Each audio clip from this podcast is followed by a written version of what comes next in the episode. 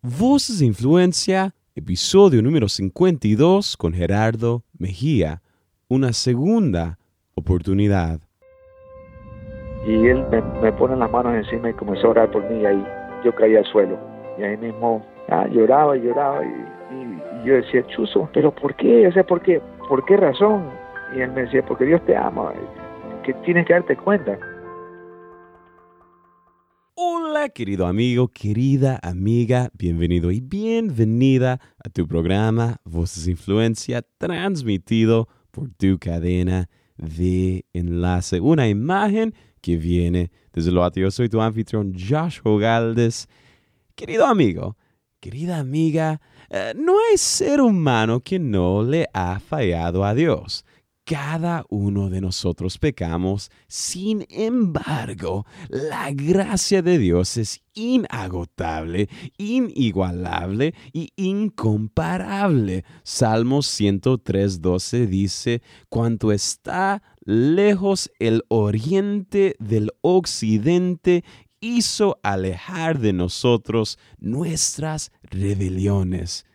Querido amigo, tus miles de pecados son pero una gota en el océano de su gracia.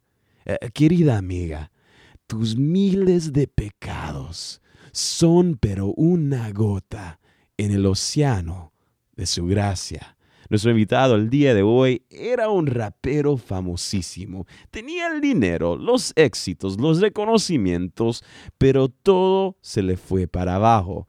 Y este hombre que le había fallado a Dios, incluso le fue infiel a su esposa, se encontró a los pies de la cruz y Dios le dio una segunda oportunidad.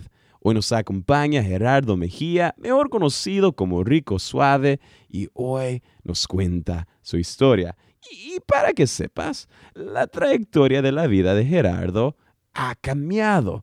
Y el día de hoy, él canta de cómo Dios le dio una segunda oportunidad. Así que si aún no has escuchado la música de Gerardo Mejía, a continuación vas a poder escuchar algunos segmentos cortitos de algunas de las canciones de Gerardo como Raperito junto con Vico C, Sueña, Yo Soy Aquel y el nuevo sencillo En Tiempo de Escasez con nosotros hoy en Voces de Influencia, Gerardo Mejía. Money, money, money puede ganar, pero a la tumba no lo puede llevar. Yo tengo dos Grammy que se van a oxidar, pero lo que es eterno no se puede dañar. Tú sabes, dame desprecio, pero no me llames necio, porque mi pensar no tiene precio.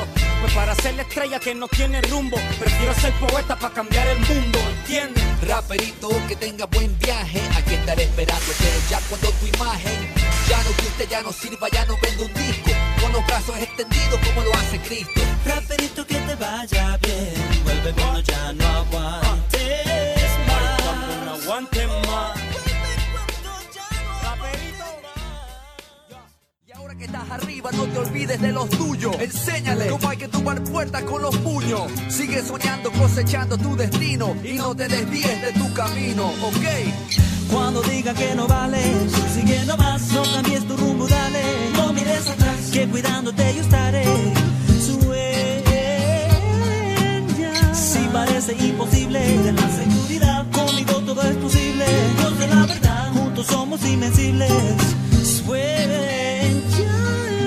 La palabra dice que con fe puedes mover montañas. Yo soy testigo y sé que si yo puedo, tú puedes, juntos podemos ser. Ejemplo para que ellos nunca dejen de creer. No te des por vencido. ¿Quién dijo que era fácil?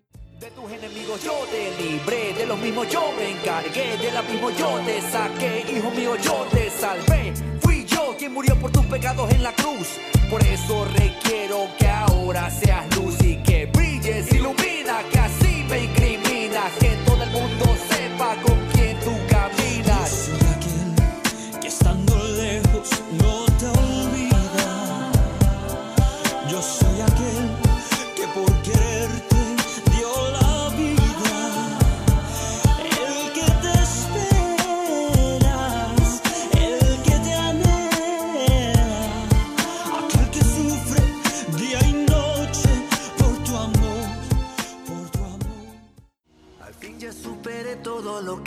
El pasado ha pasado a periódico de ayer.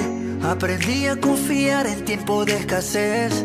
Es cuando más te gusta llenarme de fe. Tú no me dejas solo, me levantaste del lodo. Cuando me fallan todos, es cuando yo más te valoro. Tú me conoces, soy un pecador. Y no te suelto porque tú me haces mejor. Tú no me dejas solo, me levantaste del lodo. Fallan todos, es cuando yo más te valoro, wey. Tú me conoces, soy un pecador. Y no te suelto porque tú me haces mejor. Bienvenido al programa. ¿Cómo estás, mi hermano? Bendiciones. E- Es un gran honor poder tenerte el día de hoy. Me imagino que andas haciendo mucho, ah, andas haciendo conciertos, también eres pastor, ah, acabas de lanzar un disco, pero ¿qué es lo que más te tiene entusiasmado el día de hoy? Te digo, la, la, la verdad es que ahorita estaba, antes de que me llamaras, estaba pensando y, y, ah, teniendo el sermón listo para este fin de semana, porque siempre, siempre espero un poquito entre semana de, de que en medio de oración y en medio de, de, hablar con con el, el rebaño que decimos en la iglesia, ¿no? De que cómo están las, para tratar de ver de qué es lo qué es la palabra que, que Dios quería que les dé. Así que estoy un poquito entusiasmado porque me está dando una palabra bien, bien, bien buena y fuerte y que se necesita decir ahorita en- para la gente de la iglesia. Buenísimo. A- Aquí en el programa nos encanta conocer las historias de nuestros invitados y antes de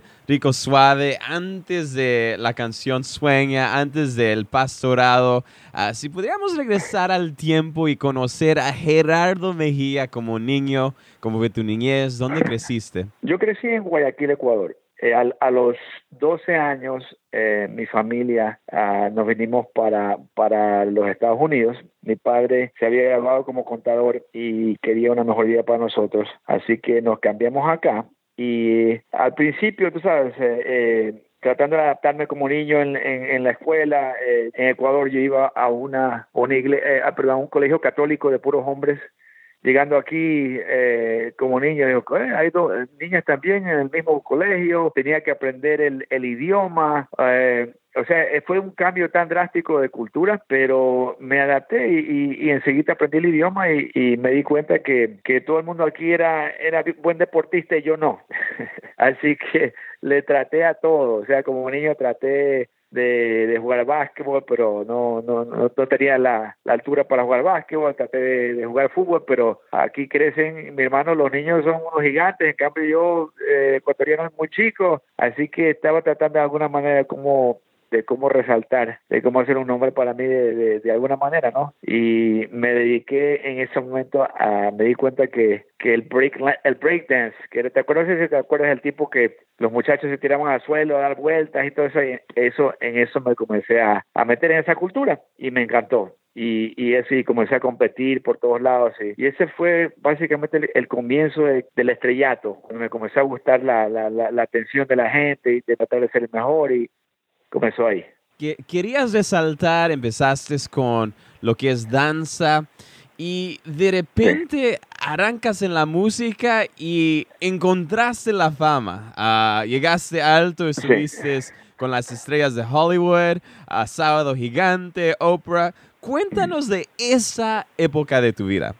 Primero, como te digo, fui, eh, fui, me fui campeón de bailarín y, había un, show de televisión en ese tiempo que se llamaba Dance Fever, donde competían todos los estados, ¿no? Y yo con mi partner ganamos el primer lugar, ganamos 50 mil dólares y, y, ahí me di cuenta que, bueno, esto, esto, esto de la industria de, de, bailar puede ser eh, algo lucrativo y, yo estaba estudiando para ser contador y mi papá me dice, anda, anda, anda y cumple tus sueños, que eso, eso eh, me dejó a mí en ese legado me lo dejó porque así mismo con mis hijos ahora yo los apoyo en todos los sueños que tienen, pero mi padre me dijo, dale, así que comencé ahí, eh, como, pero se me abrieron las puertas también para hacer películas.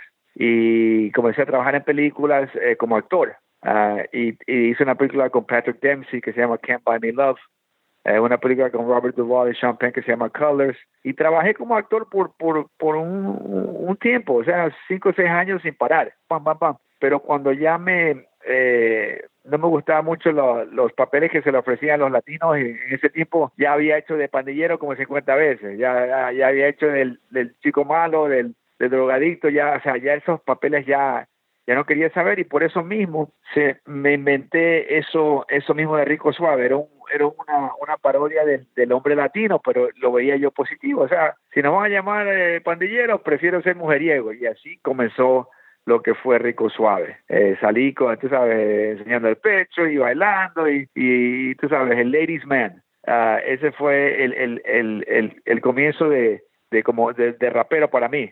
Y, y te digo que ahí le di la vuelta al mundo, mi hermano. Una pausa y volvemos. Voces de Influencia es el primer podcast de la cadena de enlace donde podrás íntimamente conocer las historias de personas influentes como Rosy Rivera, Anita Luna de Fidalgo, Nancy Amancio, Josh Morales de la banda Miel San Marcos, el pastor Otoniel Font, entre muchos otros.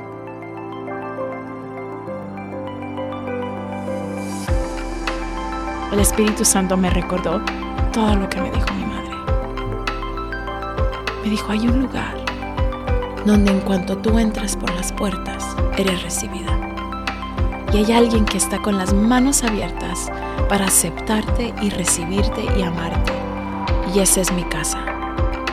Jesús murió no para que te acomodaras, Jesús murió para hacerte la mejor persona, para hacerte tu mejor versión, para sacar lo mejor de tus habilidades. Las cosas que hoy vive, Dios está sacando un resultado. Ahora no te le eches a perder a Dios en la mano. No te le, no te le derritas, no te le descompongas a Dios. O sea, dile, Señor, ya que me metiste en esto, haz lo que vas a hacer. Enséñame lo que vas a enseñarme y saca de aquí, de mí, lo mejor que puedas sacar. Hoy en día muchos jóvenes tan fácil lo dejan todo tan fácil, se dan por vencidos. Ministerios que tal vez llevan dos, tres años y no, no he visto nada, mejor agarrar otro rumbo. Algo que hemos aprendido como Miel San Marcos es, es a, a, a ser persistentes, a no dejar el lugar hasta que el Señor quiera lo que Él quiera hacer. Eh, en esa etapa, esos, esos 33 años, es cuando comienzo a enfrentar las más duras batallas en mi vida, en el área económica, en el área familiar, por lo que ocurre, ¿verdad?, en, entre mis padres. Eh, así que eh, le diría, como le he dicho hoy a muchos jóvenes, eh, esto también pasará. Más allá de sus plataformas, queremos conocer a nuestros invitados. Encuentra, escucha y descarga antiguos episodios y nuevos episodios cada jueves en enlace.org o en Apple Podcasts. Había un vacío en tu corazón y como muchos de nosotros, algunos quizás intentamos llenar ese vacío uh, siendo quizás drogas, otros con comida, otros con uh, un número de cosas, para, pero para ti eran las mujeres. Uh, eh, y, sí. y, y, en el caso tuyo, ¿qué era lo que te atraía, a, digamos, porque el día de hoy yo creo que mucha gente, digamos, en la iglesia o fuera de la iglesia, a veces tiene una adicción sexual. El día de hoy tenemos aplicaciones en las cuales uh, con un botón ya se juntan la gente, uh, pero ¿qué es lo que te atrajo a, a esa adicción particular y cómo lo, lo pudiste superar? Bueno, era más la atención, o sea, uno, y así mismo, cuando antes de yo ser famoso, famoso, o sea, yo era bailarín, ¿no? Yo, yo, yo era, me destacaba en eso, y veía que a las muchachas le cantaban, entonces, bueno, si puede ser el mejor barril del mundo, o sea, que a las muchachas les gusta, voy a, o sea, voy a sobrepasar el, mi meta, y así mismo, después me di cuenta que también la actuación era la atención, o sea, la atención de, de, de, de, de las mujeres, y, y yo me olvidaba de todo, o sea, yo nunca nunca, yo ni tomaba, mi hermano. O sea, yo, eh, mis amigos venían y salían conmigo, yo ponía la tarjeta y todo, tomen todos, pero menos yo. Yo no, yo, a mí no me gustaba tomar porque en mi, en mi familia, en mi casa, eh, mi padre siempre tuvo una adicción con el alcohol. Y yo tanto que la amaba a mi padre, yo no, o sea, yo sabía que algo que no quería eh, ser es que, que, que el alcohol eh, tome parte de mi vida. Así que eso lo, lo saqué de mi vida. No, no, no tomaba y al mismo tiempo también veía a mis amigos que se drogaban y estaban en en los baños de la discoteca, hechos pedazos, y, y, yo también pedí eso, yo no, yo no, porque yo quería estar también buen físico, uh, y me gustaba estar eh, eh, físicamente bien, y, y lo, pero eso sí, o sea, mi, mi adicción, mi, adicción siempre fue el sexo, la mujer, o sea, cuando estaba joven y soltero era fornicación, y después cuando me casé también se convirtió en adulterio. Así que llegaste a esta altura, pero también en esta fama, en la carrera musical de, re- de repente hubo un bajón. Sí. ¿Nos pudieras decir de ese Gerardo y de ese momento que pasó todo eso? eh, uno lo tiene todo por tanto tiempo, ¿no? Porque el mundo, el mundo te pone un pedestal y, y lo disfrutas un añito, dos añitos, a veces un poquito más, y de ahí los ojos del mundo van para el otro. Next, el próximo. Entonces uno, uno se queda, ¿qué pasó? Y, y uno se deprime y, y uno se esconde, tiene vergüenza, la gente comienza a hablar qué pasó, qué, qué pasó con este, ya no lo tocan en la radio, eh, ya no lo ves en la televisión, ah, y tú sabes, comienzan los chistes y, y era, era un momento súper difícil para mí, o sea, aceptar eso, que ya no, ya, ya no estaba en, el, en la posición que tanto peleé por estar, ¿no? Pero o sea, yo yo batallaba mucho porque yo yo yo acepté al Señor cuando tenía 17 años y por mis ambiciones me, me alejé totalmente. Pero siempre llevaba la, la, Biblia conmigo a los lugares y, y siempre ten- y siempre se me acercaba gente. Dios tiene una palabra para ti yo y, y yo yo yo quería sa- ¿sabes? Me- los esquivaba, salía corriendo o iba por otro lado, pues yo no quería escuchar porque yo sabía que estaba mal. Pues yo siempre le decía al Señor, Señor, por favor, déjame, especialmente en, e- en ese momento cuando la bajada, ¿no? De, eh, que tuve, el, momento de, donde, donde decimos, como siempre, topamos suelo. Eh, en ese momento yo, no quería saber de, de, de, nadie, o es cuando tú más te separas, te enojas con Dios, ¿no? Dios, ¿por, por, por qué me pasó esto? Si tú me quieres, si yo soy tu hijo, no dejes que esto, esto me pase. Y, pero Dios sabe, porque Dios, Dios conoce nuestros corazones. O sea, tenemos que a veces eh, eh, pasar por momentos difíciles para poder apreciar y poder dar, sacarnos esa venda y decir, wow, todo lo hiciste porque me amas. O sea, ese, ese es el gran mensaje. Dios, o sea, yo la- obtuve todo lo que quería y Dios me lo quitó porque si no me lo quitaba, mi hermano, yo no sé dónde estuviera ahorita. Estoy, estoy seguro que no estuviera con el Señor. Estoy seguro que, que, fuera diferente porque no paraba. O sea, yo, yo, yo, yo seguía siendo el mismo. Me, me casé con una, una mujer muy linda y, y, nació mi hija, después mi segunda hija y mi hermano seguía siendo rico suave me iba y me, me, me desaparecía. Tenía que me salían shows eh, afuera del, del país y Gerardo Mejía seguía siendo rico suave, no lo soltaba. Entonces, tus amigos, entre comillas, te abandonan, ah, quedas eh, en un tiempo difícil, sin dinero. Sin embargo, algo pasa que cambia tu vida para siempre. Cuéntanos qué pasó. Bueno, yo siempre tenía gente que oraba por mí y cuando y cuando era cristiano de muchacho, en mis momentos que estaba bien cerca del Señor, yo siempre hablaba a los a mis amigos y a mis familiares, tienes que o eh, tienes que conocer al Señor y yo estaba tan tan eh, era un gozo que, que, Dios me daba porque cuando uno está enamorado del Señor no hay nadie que lo calle. Y así era, así a mí no me podías callar. Yo era bla, bla, bla, bla, bla, Dios, Dios, Dios, Jesús, Jesús. Y siempre hablaba con mis familiares y todo. Y después ya cuando yo, yo estoy en un momento malo y ya estoy, eh, ya había crecido, muchos de mis familiares que yo les había hablado del Señor se convirtieron, se hicieron cristianos. Y mi mamá me llamaba y me decía, hijo, la familia, todo el mundo está orando por ti. Y yo no quería escuchar de nadie, pero una vez uno de esos familiares me agarran y me sienta. Todos, todos me están buscando. Sabes, cuando uno se siente acorralado, porque todo el mundo te quiere hablar, pero tú, tú no quieres hablar con nadie, le corres a todo el mundo. Y, y me agarran, pues un día me agarra mi primo y, y me sienta y me dice, oye, ¿cómo estás? Y enseguida la mentira, la mentira de, cómo uno está, ¿no? Cuando uno siempre está, eh, eh, ¿cómo se llama? Con esa máscara encima, ¿no? Y yo le digo, no, estoy bien, o sea, puedo hacer una película, tengo otro disco que va a salir, y comienzo a dar la, biografía de, mi discografía. Y él me dice, yo no estaba preguntando eso, estaba preguntando cómo, cómo estás tú con el Señor. Y ahí, ahí, él dije que estoy súper, súper mal y él me, pone las manos encima y comenzó a orar por mí y ahí yo caí al suelo.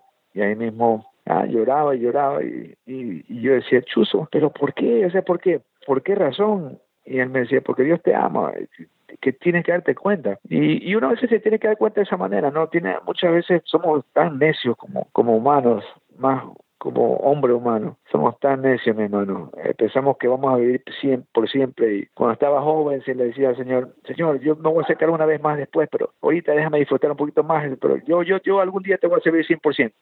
Pero ya, ya, en ese momento ya, ya no tenía excusas, o sea, ya no tenía excusas por qué no servirlo, porque ya no tenía nada y estaba a punto, no tenía nada de dinero y estaba a punto de perder mi familia.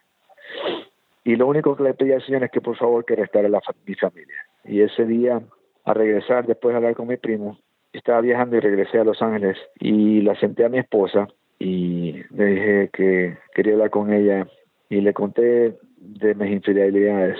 O sea, no le pude contar de todo porque no, ya, ya se me, ya se me desmayaba, ya, era demasiado. La dejé como en shock.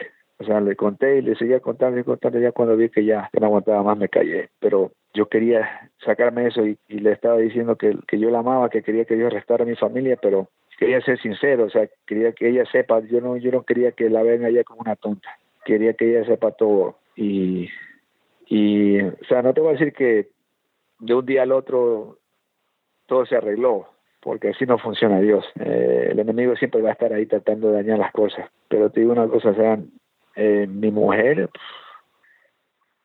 al principio enojada, triste, y yo me dio una fuerza el Señor como que, todo, o sea, todo yo no, no paraba o sea, de, de, decirle a ella cuánto la amaba. Y mi, mi, mi corazón cambió. Y de ese momento yo nunca más le fallé, nunca.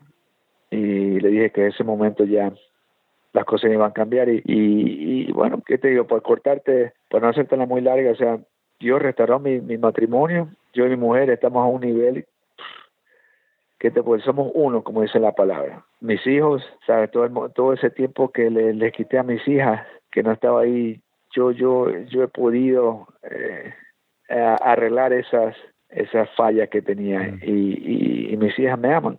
Mm. Y, en, y en ese momento que, que Dios restauró mi, mi, matrimonio, eh, me, me bendice con un hijo y ese muchacho es para mí mi vida. Está ahorita aquí tocando piano, tiene 17 años, mm. pero lo, lo, lo trato como que si tuviera tres.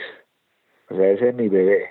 Sí, y yo a mi familia, a mis hijas las amo a todas, pero yo, mm. sé que cuando nació mi hijo era porque porque Dios estaba contento conmigo, porque un poquito, un, un pasito de fe lo hace sonreír a Dios un pasito de fe que, que podemos nosotros a dar para, para Dios esto, imagínate, o sea, Dios nos da todo y nosotros fallamos tantas cosas y, y una cosita que uno hace y, y mi hermano, o sea, ahora eh, ya eh, vivo en Kentucky con mi familia, Dios me ha, me ha, me ha bendecido con, me ha dado la responsabilidad, me ha dado el privilegio de, de, de, ser pastor. Yo nunca quería ser pastor, mi pan. Yo le corría a la responsabilidad. Nunca quería ser responsable de nadie y ahora me ha puesto, ya, somos casi 400 y algo personas en, una iglesia que comenzó hace cuatro años, mi pana. Mm, así que un matrimonio restaurado, nuevos sueños, un nuevo camino. Hay gente que nos está escuchando en este momento alrededor de América Latina, en Ecuador, en Perú, Paraguay, Guatemala, Costa Rica. Y eh, Dios anda tocando los corazones de los que están escuchando y, en este momento tú tienes los oídos ah, de ellos. Ah, ¿Hay algo más en tu corazón que quisieras compartir en este momento con todos los que nos están escuchando? Mi, testimonio me he dado cuenta muchas veces eh, cuando me dan la oportunidad de, darlo ¿no? en, diferentes lugares. Eh, siempre le llega a muchas ah, parejas porque todos tenemos problemas. Somos, a, veces son diferentes los problemas, pero todos hay momentos difíciles, hay momentos de, duda. Pero te digo algo, o sea, si Jesús no es el núcleo de, de, ese círculo de familia, no va a trabajar. Y, y, y si, si él no, no, es, no está en cargo de la familia y no le has dado, le has puesto en las manos de Dios tus hijos y tu esposa, eh, va a ser difícil. O sea, no, no, no quiero decir que no, que también te vas a divorciar o cosas, pero va a ser difícil porque cuando un hombre se pone a los pies de Dios, automáticamente su mujer que, que lo ama, dice, no, mi marido, sea lo que sea, dirán lo que dirán, pero mira, ellos ama al Señor. Uf, una vez tú ganas eso, ese ya, ya, ese es el, el, el, paso que uno tiene que dar al principio, porque mi mujer, uh, yo, me puede mandar, yo, yo que he sido, que he fallado tanto en mi vida, ¿no? Ella puede decir, ándate, ¿dónde, ¿dónde vas? Ah, voy, voy aquí, anda nada más, o, voy a una discoteca, ella, se reiría, ¿no? porque yo ya no voy a discoteca, pero me dejaría ahí porque ella ya sabe quién es su esposo.